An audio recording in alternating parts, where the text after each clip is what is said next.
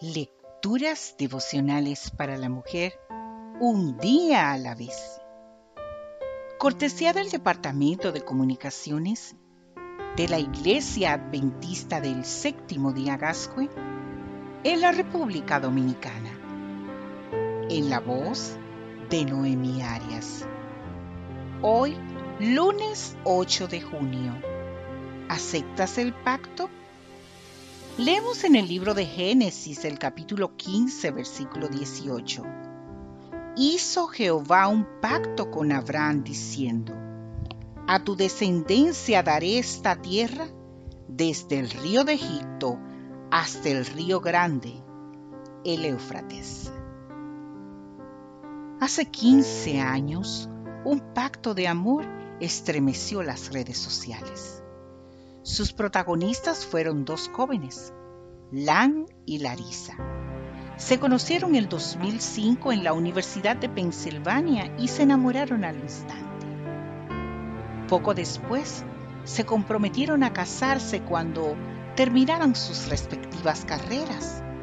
Pero el 30 de septiembre del 2006, cuando Lan conducía su auto con la ilusión de ir a comprar los anillos de boda, un terrible accidente le provocó una lesión cerebral que lo dejó sin poder hablar ni caminar.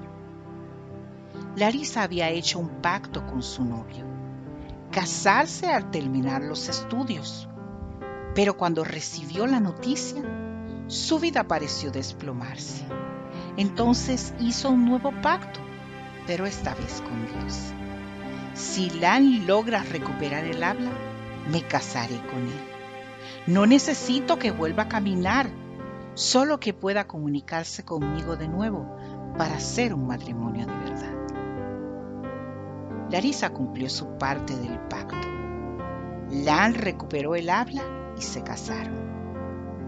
Los pactos son algo muy delicado, tanto cuando se hacen entre personas como cuando se hacen con Dios. De hecho, Hacer un pacto con Dios no es hacer un acuerdo entre iguales, sino entre un ser infinito y una criatura finita.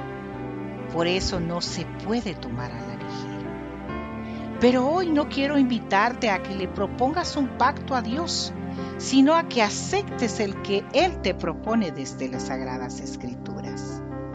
En la Biblia leemos acerca de dos pactos que Dios hizo con el ser humano. El primero se presenta en el Antiguo Testamento y lo hizo con su pueblo en general. En el libro de Hebreos, en el capítulo 8, versículo 7, dice que si aquel primer pacto hubiera sido sin defecto, ciertamente no se había procurado lugar para el segundo. ¿Por qué no era sin defecto? Porque era temporal hasta que Cristo viniera y muriera en la cruz.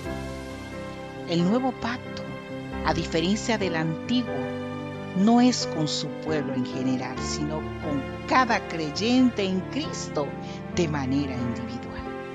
El libro de Hebreos, el capítulo 8, el versículo 10 dice, pondré mis leyes en la mente de ellos y sobre su corazón las escribiré y seré a ellos por Dios y ellos me serán a mí por pueblo. Eso es lo que te invito a aceptar hoy, amiga mía.